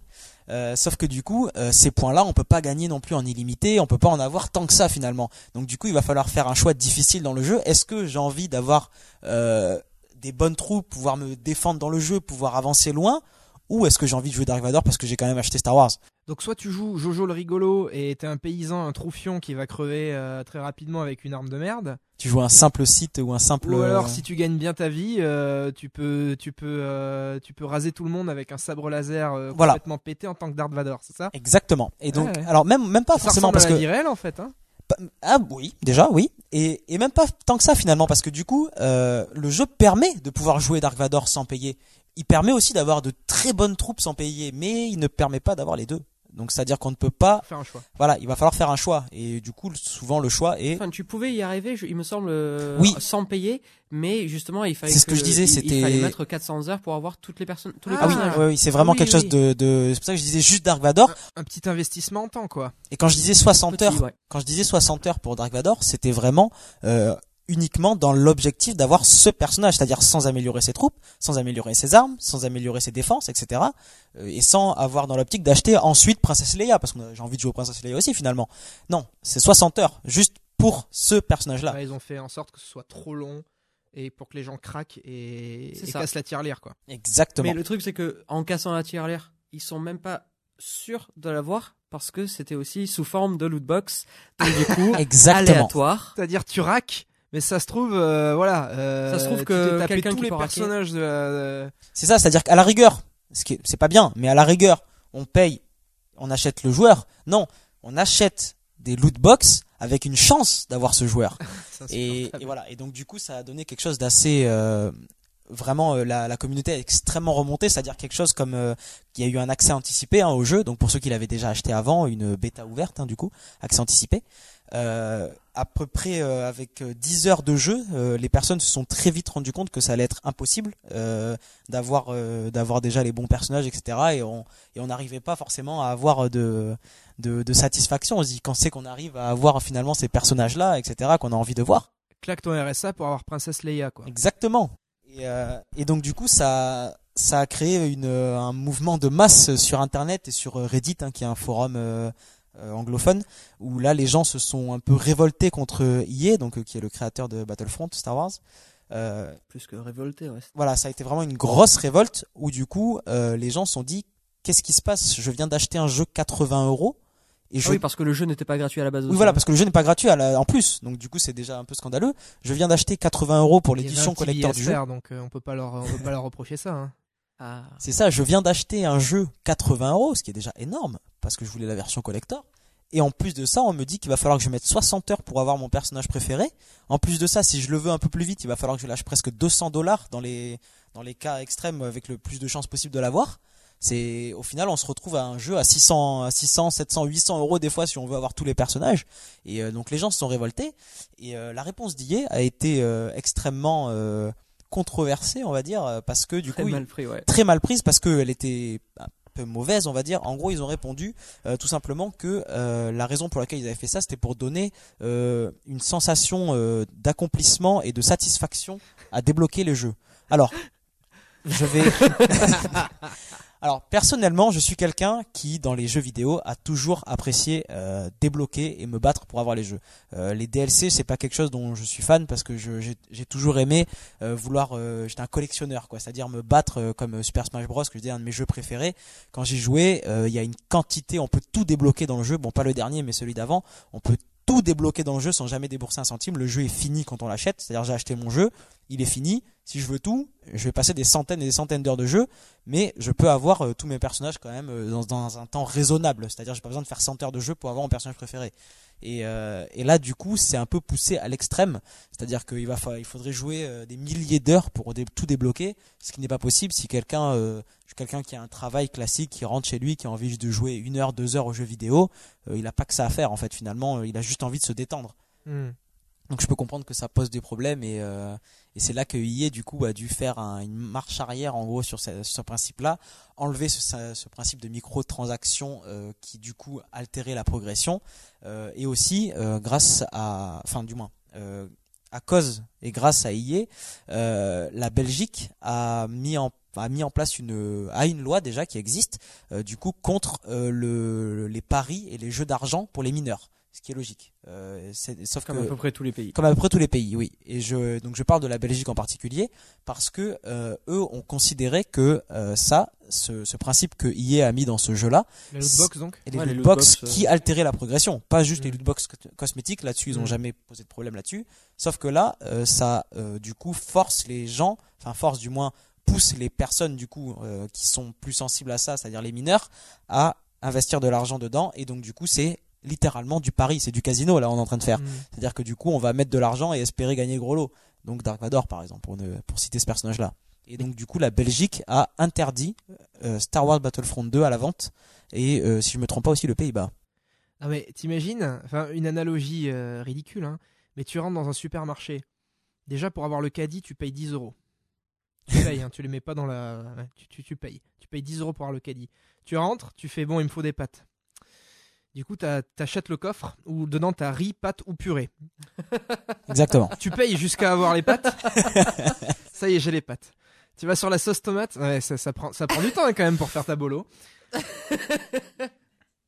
T'as- Tu, tu ressors. Bon, effectivement, tu payes pas à la caisse à la fin, encore heureux.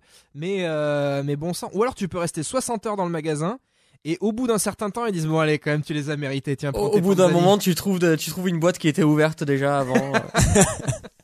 À ce moment-là de, de EA, etc., et, et notamment de la Belgique qui, euh, qui remettait en question le, les loot box, euh, est-ce que c'est du pareil pour les mineurs, etc.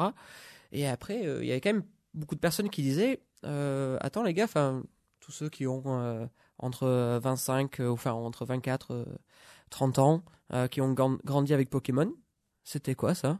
C'était euh, les, les paquets de cartes que tu acheté où tu savais pas du tout ce qu'il allait y avoir à l'intérieur. Tu pouvais tomber sur une carte qui valait assez cher, que tu pouvais facilement revendre.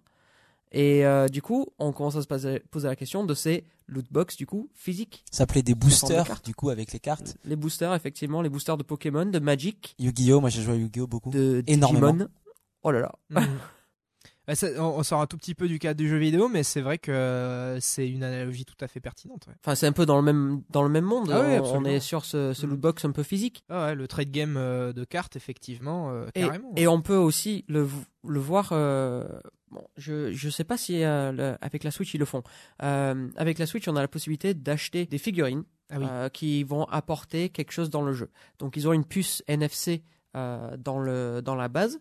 C'est-à-dire qu'on va poser la figurine sur la console à un certain endroit, il va détecter telle figurine et il va débloquer tel personnage dans le jeu ou tel élément. Généralement, c'est pas grand-chose, ça va pas débloquer non plus euh, la moitié du jeu. Ça peut, dans certains cas, débloquer des trucs assez intéressants. Et ils ont aussi fait, du coup, la possibilité d'acheter que des cartes, en fait, au lieu d'acheter une figurine qui coûte plus cher, juste des cartes qui contiennent ces mêmes puces euh, NFC pour débloquer certains personnages et dé- débloquer les mêmes choses. Je sais pas si euh, pour la Switch ils ont fait comme des boosters où tu sais pas ce que tu vas avoir comme euh, comme carte NFC Non, ça me dit ou rien, si c'est juste pas. vraiment tu achètes la carte que tu veux. Je pense qu'on peut acheter la carte qu'on veut hein, de la même façon. En fait, du coup, les figurines dont tu parlais s'appellent les Amiibo et en fait, ce sont des DLC du coup. Et moi, je suis quelqu'un qui aime, alors du coup, qui n'aime pas les DLC, mais euh, les Amiibo, je suis pour. Bon, déjà parce que je suis un grand fan de Nintendo et parce que aussi, euh, ce sont des ce sont des DLC qui du coup euh, sont physiques aussi, c'est-à-dire que par exemple, je vois les, sur Battlefield auquel j'ai beaucoup joué, quand on achetait une DLC, du coup, on avait plusieurs cartes en plus qu'on pouvait jouer, qu'on pouvait jouer uniquement avec les autres personnes qui avaient cette DLC là, mais du coup, je lâchais juste 15 euros, j'avais un petit code, je téléchargeais et j'avais mon jeu. Là, du coup, avec le principe des amiibo, euh, je vais également dépenser ce- cet argent-là, peut-être un peu plus. Donc j'ai pareil ce contenu additionnel dans le jeu, mais en plus j'ai une petite figurine. Donc moi c'est quelque chose que j'apprécie quand même, quitte à faire du contenu additionnel payant, euh, j'apprécie le fait d'avoir un, un petit un jouet petit à côté. en plus quoi. Voilà par exemple je parlais de Token. Voilà, je parlais de Rocket League aussi, on parlait de Rocket League tout à l'heure, qui est un, un- littéralement un jeu de foot avec des voitures. Et on peut acheter dans le jeu donc des DLC, donc euh, on peut acheter une voiture, on peut acheter la Batmobile par exemple. Le jeu euh, ultime du bof, quoi. Exactement. Faisons du foot avec des bagnoles. Alors je, je défends ce jeu parce que c'est un jeu qui est extrêmement compétitif et euh, très intéressant. Et, euh, et donc dans ce jeu, on, on peut acheter la Batmobile par exemple pour euh, 2 euros dans le jeu. Donc on a le, on peut jouer à la Batmobile. Sauf que par exemple, moi je sais que personnellement, je serais prêt à l'acheter 10 euros si je pouvais en vrai avoir la petite Batmobile de Rocket League Hmm, par ouais, exemple. carrément. Et euh, ça, je sais que donc du coup, on, on sort Je du cadre du.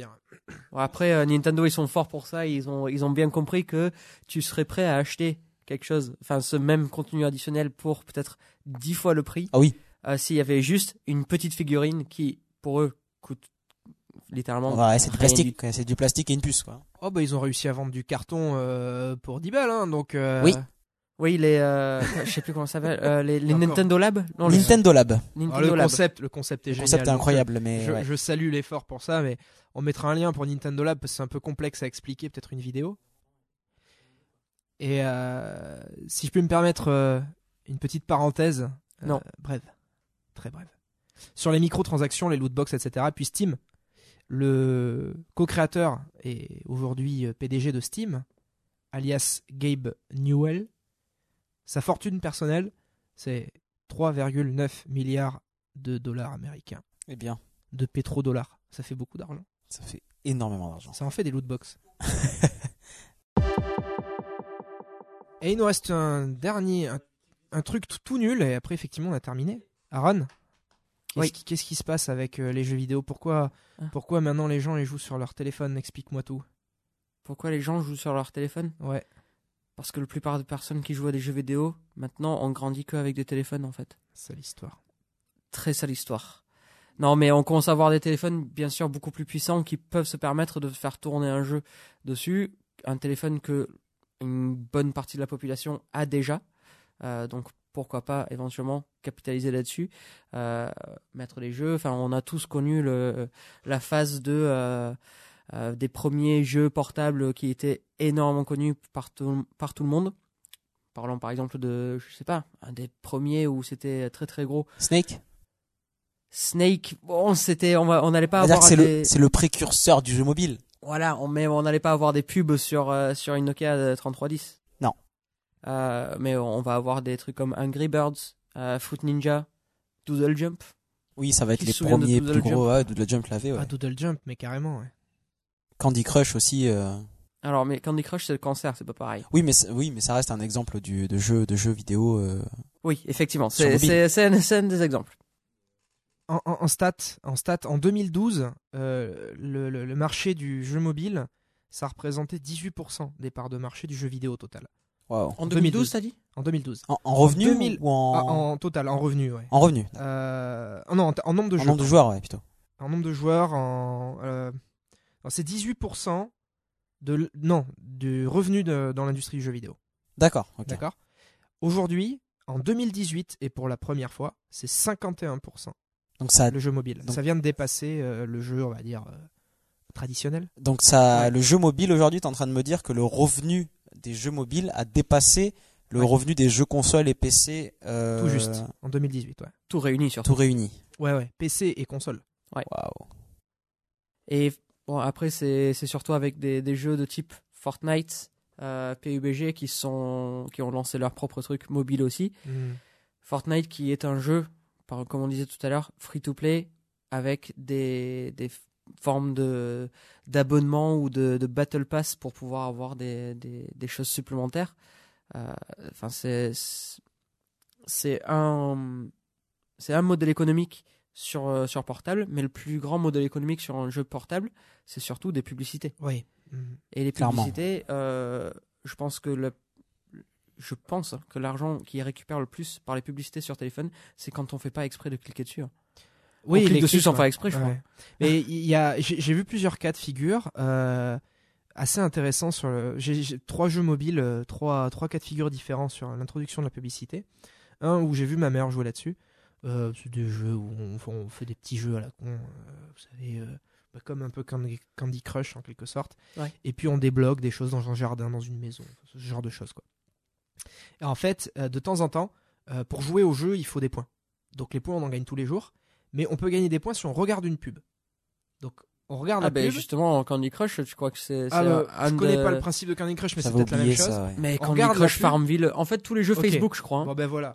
Ben, du coup là c'est sur mobile euh, ou sur euh, ou sur tablette, peu importe. Ouais. Euh, effectivement, on regarde la pub et si on a regardé la pub jusqu'au bout, on est, ben, on, on nous, on nous tape sur la tête un petit, un petit pas de patte et on réussit, on gagne 100 points qui nous permet de faire un jeu de plus. Alors, évidemment, Oh. personne ne regarde la pub. Enfin, je veux dire, enfin, j'espère que toute personne saine d'esprit euh, tourne le téléphone ou fait autre chose en attendant et, euh, et derrière peut jouer aux jeux supplémentaires. Alors c'est un, on va dire, un- pas grand chose à payer. C'est ce qui, je pense, est dans la tête de. On des paye de notre qui- temps finalement. Tout à fait. Oui, Mais je pense que 30 ces gens-là se disent, bon, 30 bah, c'est une partie de plus. Bon, évidemment, c'est aliénant, mais euh, au-delà de ça, euh, enfin, ça c'est mon avis du moins. euh, au-delà de ça, j'ai vu un autre cas de figure, c'est insupportable. Genre, on finit, le jeu et on doit techniquement, ce que tu disais, on doit appuyer sur continuer pour aller à la suite. Et en fait, ça déclenche un truc automatique. Et soit tu quittes l'application, soit voilà, t'as pas le choix là. T'as même pas le choix de te dire, je veux pas, je veux passer cette pub, quitte à ce que ça me coûte des points. Tant pis, je m'en fous. Là, t'as pas le choix. Tu, tu manges ça dans, dans tes dents direct. Et t'as le gros piège dont tu parlais, c'est de mettre les pubs à des endroits absolument euh, insupportables où tu vas cliquer euh, naturellement dessus Ouais. et ça, ça, te, ça, te, ça, te, ça te met dans un mode de publicité que, que pas du tout souhaité. Et là, l'ergonomie du jeu a été, a été conçue pour que tu cliques sur ce, sur ce foutu bouton. Quoi. Mm. Après, il y a beaucoup de, euh, de personnes, euh, ils avaient capté que euh, ben, ce jeu-là, il est bien cool, j'ai envie d'y jouer. Mm. Je désactive mon internet sur mon téléphone, je désactive le Wi-Fi, le 4G, hop, euh, on n'a plus de, on a plus de publicité. Ah, c'est Nickel. génial ça. C'est génial. Sauf que maintenant, les jeux, beaucoup de jeux sur téléphone, tu peux pas y jouer si t'as pas de connexion à internet en cours sur ton téléphone. Ah, ben oui, ça allait pas durer. Hein. Euh, oui, donc du coup, il y a quand même un, il y a, il y a aussi un moyen, du coup, ces jeux-là, euh, pour y jouer sans pub, bah, c'est tout simplement de d'acheter l'application ou de Mm. payer, du coup, bah, c'est, enfin, ouais, soit en achetant l'application à Mm. des Ouais. prix, du coup, à fort, mais du coup, qui permettent de jouer sans aucune pub, de jouer avec des vies illimitées ou quoi que ce soit, ou alors, comme euh, ce que tu disais, le, le, type de jeu auquel tu as bien joué, euh, ou joue toujours, c'est euh, clairement le principe de, euh, du coup, acheter euh, ces points-là, au lieu de regarder une pub pour 100 points, pour 10 euros, tu peux avoir 20 000 points. Du coup, tu n'as plus à regarder de pub. Ouais. Ouais. Euh, Il y, a, il y a certains jeux euh, dans, dans ce type-là où il va y avoir des pubs et on peut les enlever soit en achetant euh, l'application ou, ou autre, mais on peut aussi avoir un mois gratuit du jeu si on partage le jeu sur les réseaux sociaux, par exemple. oui, c'est vrai. Ouais. Ouais. On sait, enfin, il- il- la pub, il n'y a pas de mauvaise publicité. Hein. Mm. T'inquiète pas que, comme on disait tout à l'heure aussi, ils étaient bien contents d'avoir autant de publicité autour du jeu, même si ils avaient fait pas mal de pertes dessus. Mais on est en train de parler de EA. C'est, Mhm. il peut, on veut quoi? On veut qu'on parle de nous, mais c'est le cas. Et euh, tous les jeux proposent une alternative payante.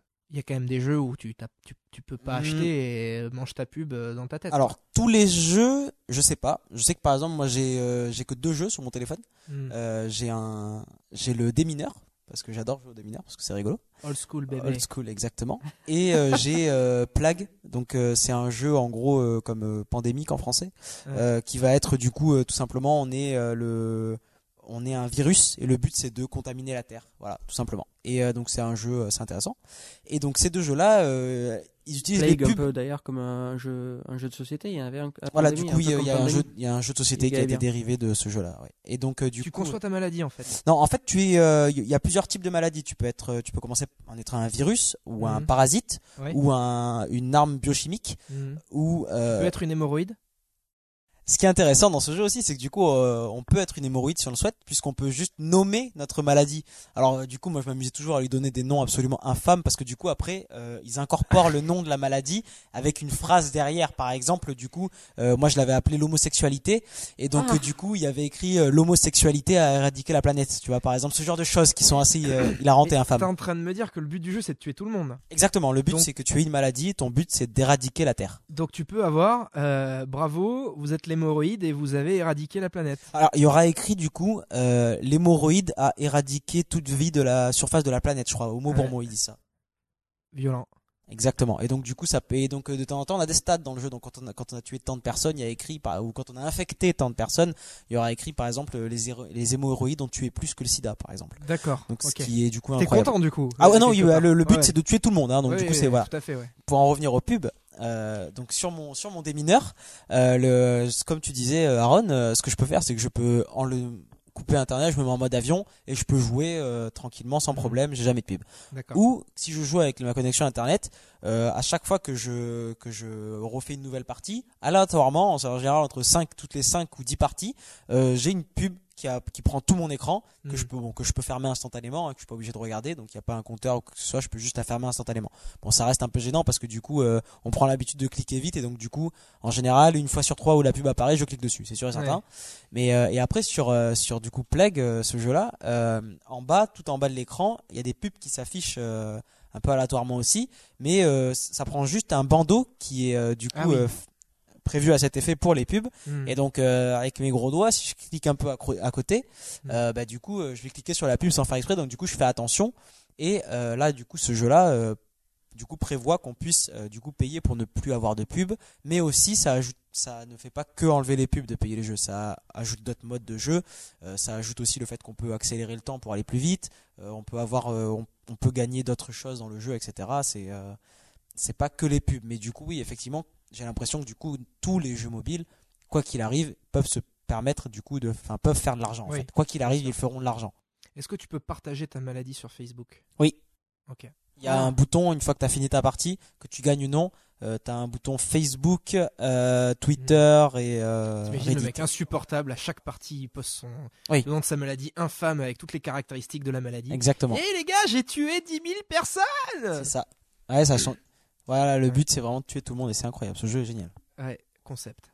Jeu Après, préféré. bah, pareil, euh, sur, sur mobile, on va aussi avoir juste des, des jeux mobiles un peu plus réfléchis, un peu plus artistiques, euh, des, des, des, vrais, des vrais jeux, certes sur un mobile, mais des vrais jeux, euh, qu'on va juste acheter dès le début. Hmm. On ne peut pas jouer gratuitement et avoir des pubs, ça va être juste un joli jeu qui va peut-être coûter 5 euros par exemple. Bien sûr, tous les modèles dont on a parlé jusqu'à présent, euh, pour faire un petit récap, du coup, le- le- l'achat du jeu euh, dans un magasin ou sur un, sur un store euh, online, ou bien l'achat des jeux sur les shops online, ou bien le système d'abonnement, les microtransactions, etc., il se décline aujourd'hui. tout le monde choisit son business model parmi, parmi cette, ou, la publicité, effectivement. Tout le monde choisit son business model parmi tous ces éléments-là. Et j'imagine que sur le jeu mobile, même si euh, pullulent aujourd'hui les jeux qui se monétisent grâce à la publicité, il y a aussi encore des gens qui font t'achètes ton jeu, il est à toi, il est installé, et puis tu peux y jouer euh, tant que Ouais. tu veux, t'as pas de limitation, t'as pas de publicité, tous ces genres de choses. Heureusement d'ailleurs. C'est quelque Oui. chose qu'on va rencontrer beaucoup plus souvent d'ailleurs sur, euh, sur Apple, sur, euh, sur l'App Store. On va avoir beaucoup plus de, de jeux. euh, euh, Qualitatif Quoi? Qualitatif, enfin, ou qui prônent la qualité oui, c'est ça. Oui, et puis aussi qui vont, qui vont se baser sur le même principe que, que le, le, le mode d'achat classique, j'ai envie de dire, d'un jeu, c'est-à-dire on achète un jeu, il est à nous, on y joue. Point. Du coup, je pense que là, on a, on a fait un petit peu le, le tour de tout ce qu'on voulait dire euh, sur, euh, sur les jeux vidéo. Peut-être qu'on refera un autre épisode dessus un, un peu plus tard, euh, vu qu'on a autant à dire dessus. Je remercie donc du coup les deux personnes avec moi aujourd'hui. Merci François, Et merci à vous. merci Sofiane, Ben, merci à toi. merci d'être là, merci d'être vous, à bientôt.